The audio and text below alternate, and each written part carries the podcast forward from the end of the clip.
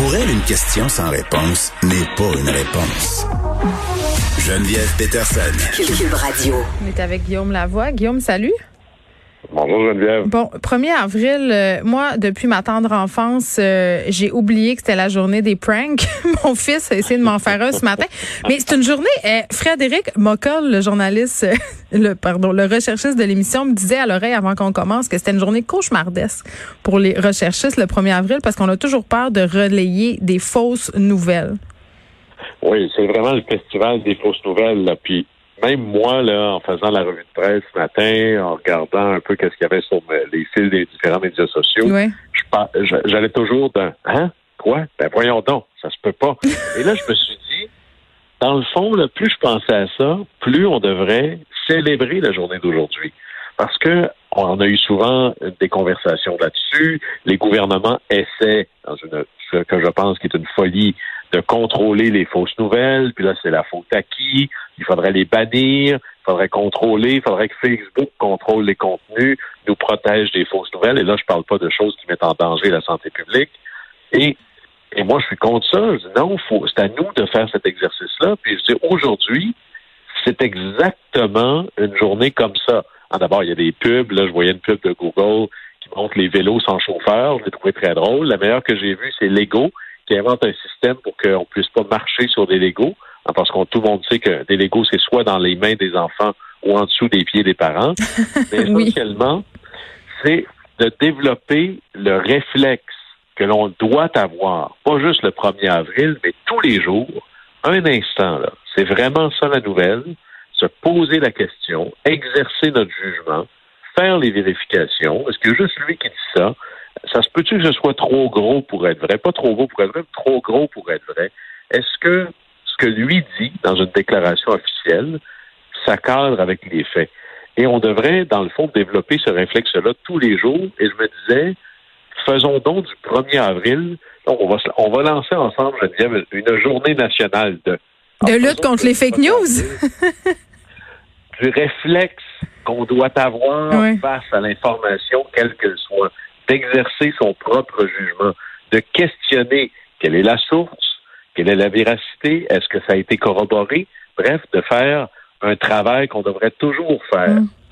Et alors, je dis, alors, alors, prenons du 1er avril pour en faire la journée nationale du bon réflexe face à l'information qui nous parvient. Et ça, ça euh, devrait nous rendre meilleurs. à un moment donné, euh, je me rappelle plus quel journaliste, bon, ça part mal, euh, le réflexe de, de, de, de sélectionner la bonne information, mais avait posé la question, c'est au Québec que ça se passait, ça fait pas très longtemps, je pense que c'est l'année dernière, euh, c'était peut-être Jeff Yates euh, qui s'intéresse beaucoup aux fausses nouvelles, euh, qui travaille à Radio-Canada, mais je suis pas certaine, ce n'est pas vérifié, Guillaume, c'est dans ma tête, c'est un souvenir, mais, mais c'est- c'est- c'est- ce questionnement-là a eu lieu.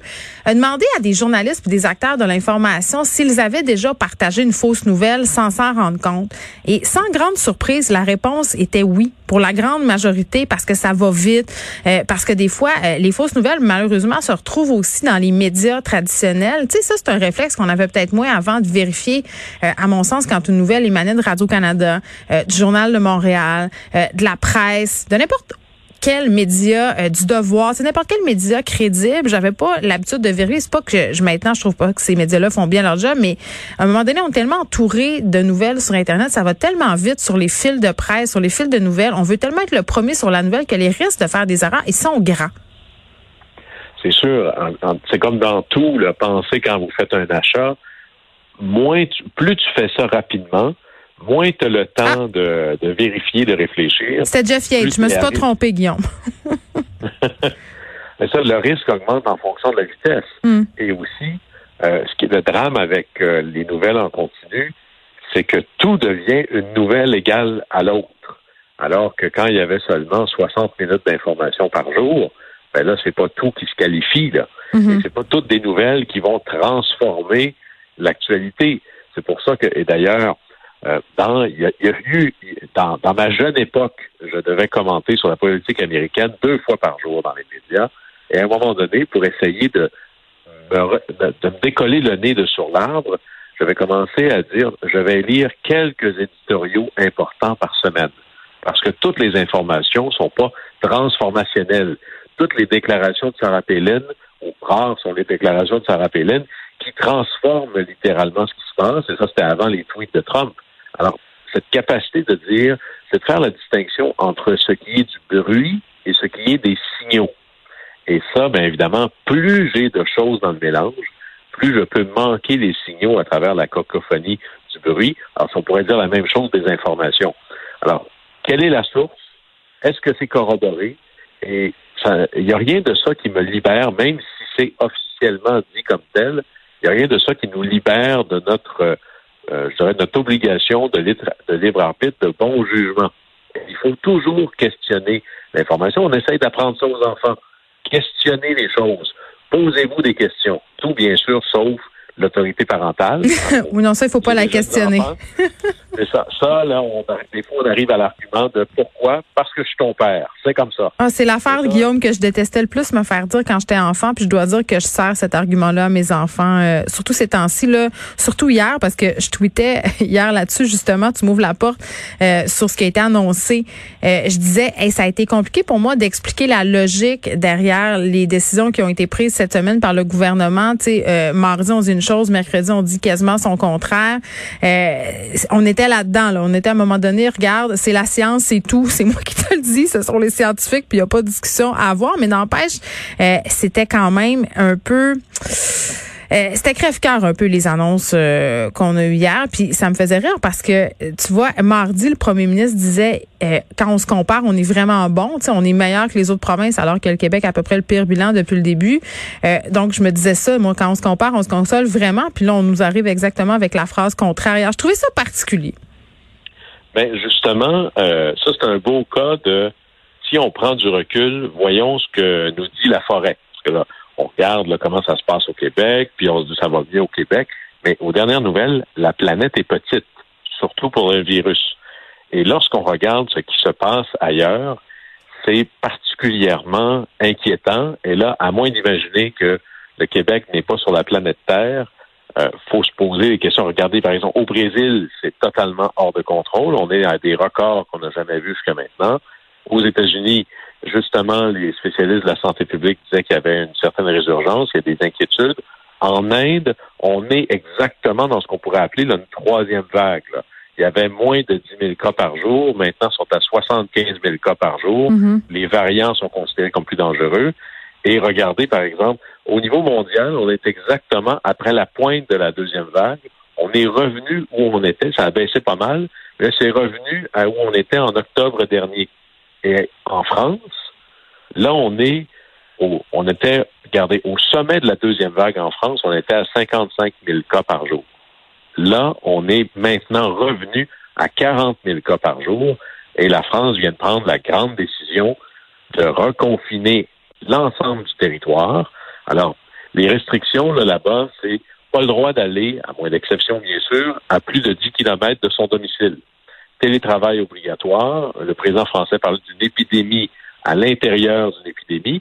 Et là, le plus grave peut-être pour les parents, trois semaines, pas d'école, les enfants à la maison. Ben attends, ici aussi, là, c'est 11 jours euh, à Québec euh, et dans la région de Gatineau, puis on connaît la stratégie gouvernementale à cet effet. Guillaume, souvent, on nous annonce un nombre X de jours et ça se transforme euh, en une durée pas mal plus longue. Absolument. Puis là, là-dessus, pour les parents de jeunes enfants, ça, ça pourrait être peut-être même plus épeurant qu'un variant. Je te le confirme. C'est un challenge en télétravail. C'est un énorme défi. Et, là-dessus, c'est toujours la même chose. C'est pas juste le nombre de décès, c'est le nombre d'hospitalisations. Je dirais même plus, dans toutes les pandémies, justement, je donnais une conférence récemment où je regardais les pandémies presque du temps d'Athènes, de la Grèce antique jusqu'à aujourd'hui. Systématiquement, les effets indirects sont toujours une fonction beaucoup, beaucoup plus importante que les effets directs. Les effets directs pourraient être le, nombre de décès, le nombre de gens qui sont malades, le nombre de gens qui sont hospitalisés, mais juste restant dans la santé, les effets indirects, c'est le nombre d'opérations considérées comme non urgentes que l'on doit retarder, c'est les traitements de cancer que l'on doit retarder. Eh oui, puis je voyais, euh, pardon Guillaume, mais je voyais ce matin qu'on avait des prévisions, euh, des prévisions, pardon, un peu alarmantes là, par rapport aux personnes euh, qui décéderaient possiblement du cancer cette année, comme des dommages collatéraux finalement de la COVID, là, soit des gens qui se présentent pas, qui n'ont pas un suivi à temps. On parle de 8000 personnes quand même. Là. Et c'est les visites annuelles, c'est les vérifications, tout ce qui n'est pas urgent. vous savez, c'est comme dans tout. Ce qui n'est pas urgent aujourd'hui va s'imposer urgent demain. Alors, euh, on, là, on perd ça. Et, quand on regarde la COVID, c'était ces trois crises en séquence. D'abord une crise sanitaire, ensuite une crise économique, et après, celle-là, on veut même pas y penser tellement elle va être terrifiante, ah. une crise des, finances publiques. Moi, je suis encore dans le déni. on pensait avoir fini la première puis commencer à s'intéresser à la relance. On entend beaucoup ça. Et on se rend compte que c'est pas la première et la deuxième vague. Là, il y a une troisième vague potentielle. Alors, on est en train ici d'étirer cette crise sanitaire qui va se transformer en une crise économique. Vous savez, dans le monde des PME, on s'attend peut-être à un taux de faillite entre un quart et un tiers, ce qui est quand même assez gigantesque. Imagine les restos.